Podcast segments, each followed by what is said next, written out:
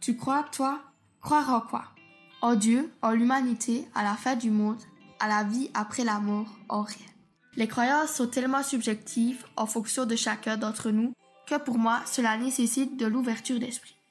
Si nous abordons le thème des religions, tout le monde n'est pas nécessairement croyant et pour ceux qui le sont, ils ne croient pas tous en un même Dieu.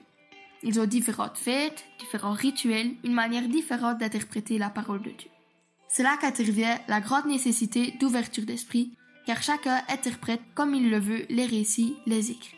Dans le monde actuel, diverses cultures, diverses religions se rencontrent. Chaque personne a le droit de percevoir les choses d'une manière différente des autres sans être jugée tant que cela reste dans la bienveillance. Les croyances, quelles qu'elles soient, prônent une forme de respect. Dans chaque récit, on y évoque l'amour de Dieu, l'amour du prochain, les dieux de chaque religion, rassemble chaque humain, qu'il soit croyant ou non. Malheureusement, ce sujet amène souvent des conflits et des disputes. Pourquoi les croyances sont-elles tant critiquées Serait-il si compliqué de vivre dans un monde où chacun a le droit de penser de manière différente sans se faire juger ou critiquer? Est-ce si compliqué d'accepter l'autre et de ne pas tuer au nom d'un Dieu?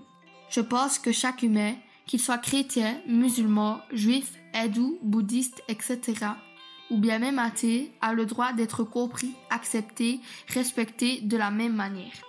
De mon côté, je veux croire en la beauté humaine, où l'on peut vivre ensemble sans jugement, sans rejeter l'autre et en acceptant chacun avec ses croyances et ses différences.